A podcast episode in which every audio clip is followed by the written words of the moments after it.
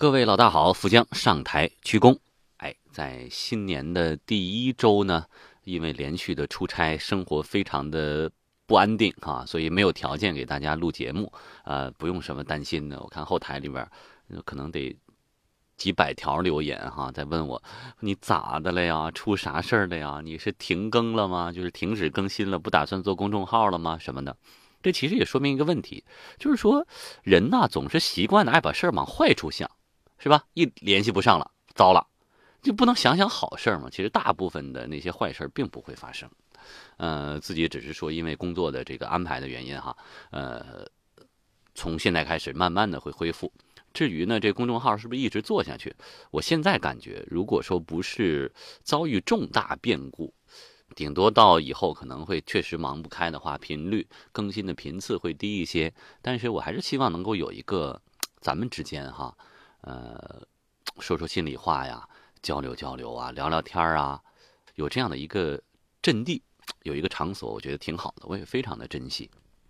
好，新年的一开始呢，虽然我相信很多小朋友们，无论是快要放假了呀，还是上班族快要过年了，这段时间的心思肯定都是飞的。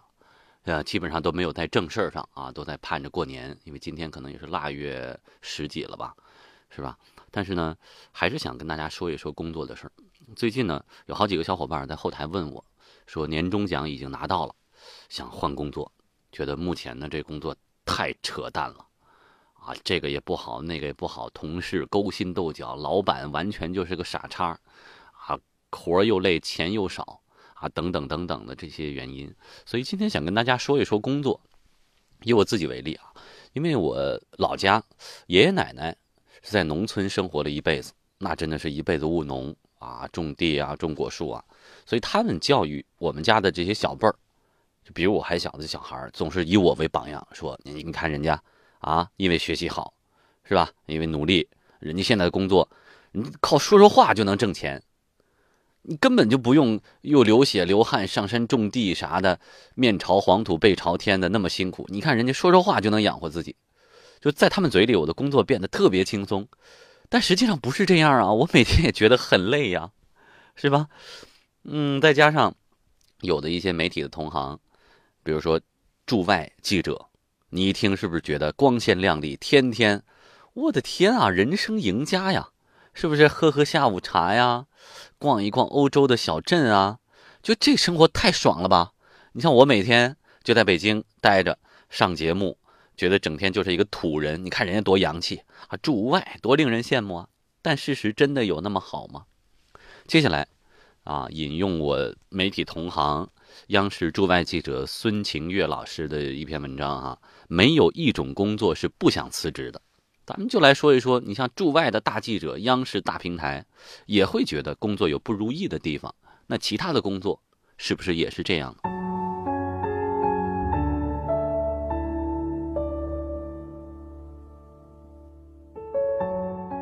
我记得有一个午后，和四客走在保利斯塔大街上，讨论过一个问题。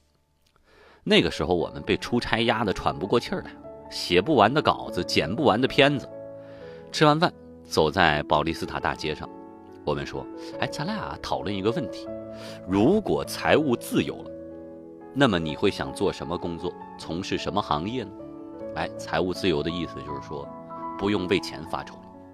我即便不工作，我也不愁吃不愁喝，是吧？不被钱绑架，不为了养家糊口去工作啊，完全可以不工作这种状态。想到财务自由的瞬间，你会觉得，这还用想吗？我要真财务自由了，我想做什么就做什么呀。然后我们很长时间陷入了沉默。那个时候在圣保罗读研的姑娘问我们：“硕士毕业了，找什么工作比较好？”她问我们，我们说：“千万别干媒体啊，尤其别来央视啊。”哎，他就去问在大使馆工作的朋友，人家说：“千万别来国家部委啊。”哎，他又问中资公司的这些男生们，男生回答：“千万别去企业呀。”然后呢，这个研究生就懵了，他说：“哎，你们怎么都那么负面吗？不应该是干一行爱一行吗？为什么你们现在正在干的工作，千方百计的让我不要干你们这行呢？你们现在的工作不是自己选的吗？”路确实是我们自己选的。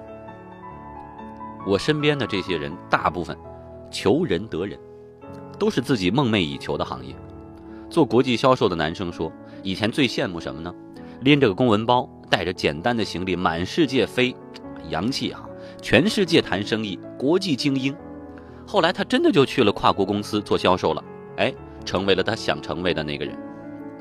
在使馆工作的姑娘说，以前啊，在电视上看总理的记者招待会，最羡慕坐在领导身后的这些高帆姐姐们，那英语说的叫一个溜，有气质，漂亮，是吧？后来她真的就去了外交部工作，变成了现在的她。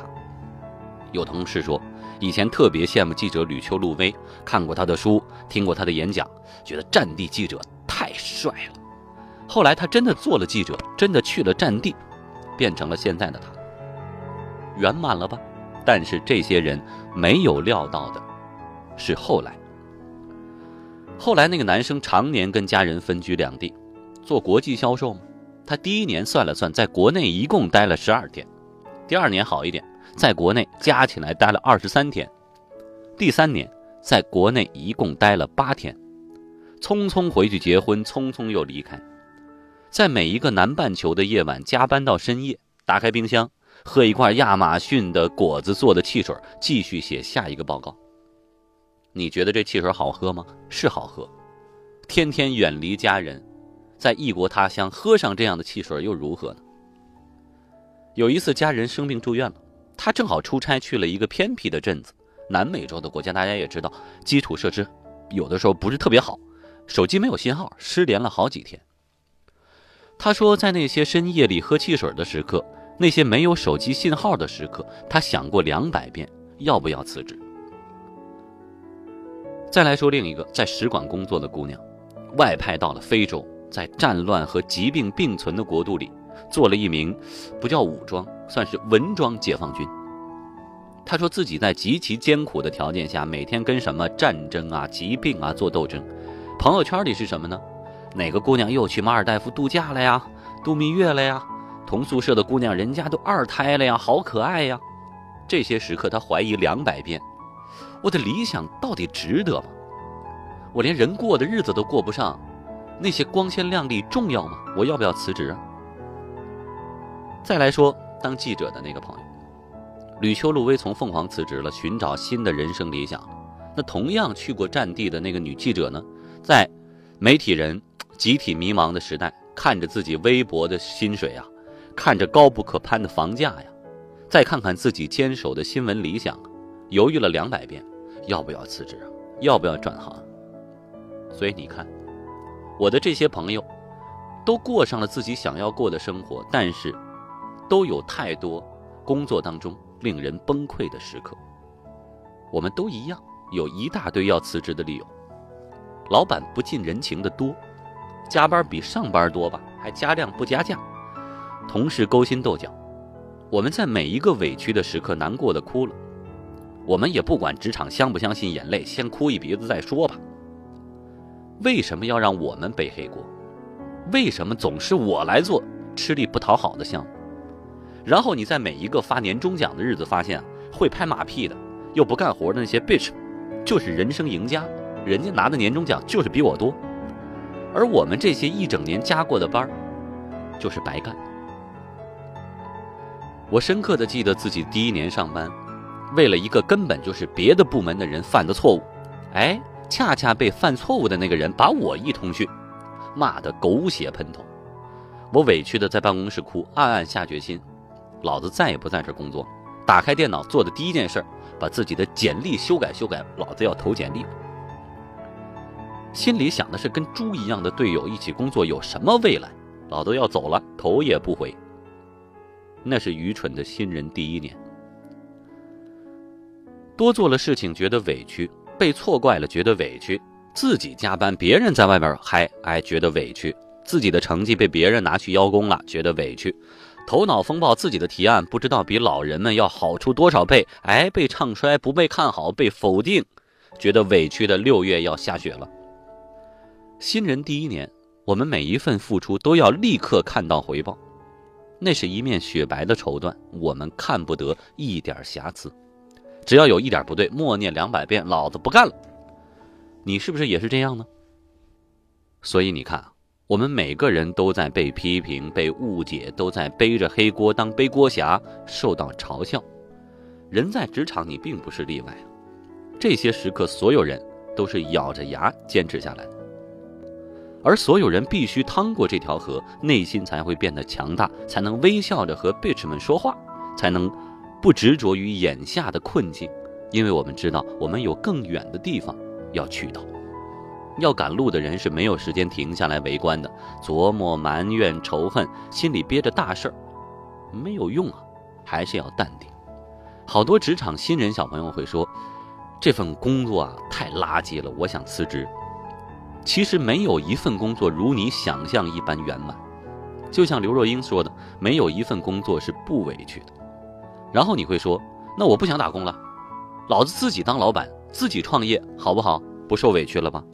但是我看过一句话，深以为然：创业比工作还要委屈。我们回到一开始的那个问题，财务自由了，你会说什么？你会做什么？别回答我说你想周游世界啊。因为那些说着财务自由以后每天要玩的、每天看剧的、每天打游戏的、每天全世界到处浪的，没有一个人细想过这个问题，永远也不会财务自由。因为据说，即便是周游世界，两年的时间足够了。一辈子看埃菲尔铁塔，一辈子吃着西班牙海鲜饭，你觉不觉得腻呢？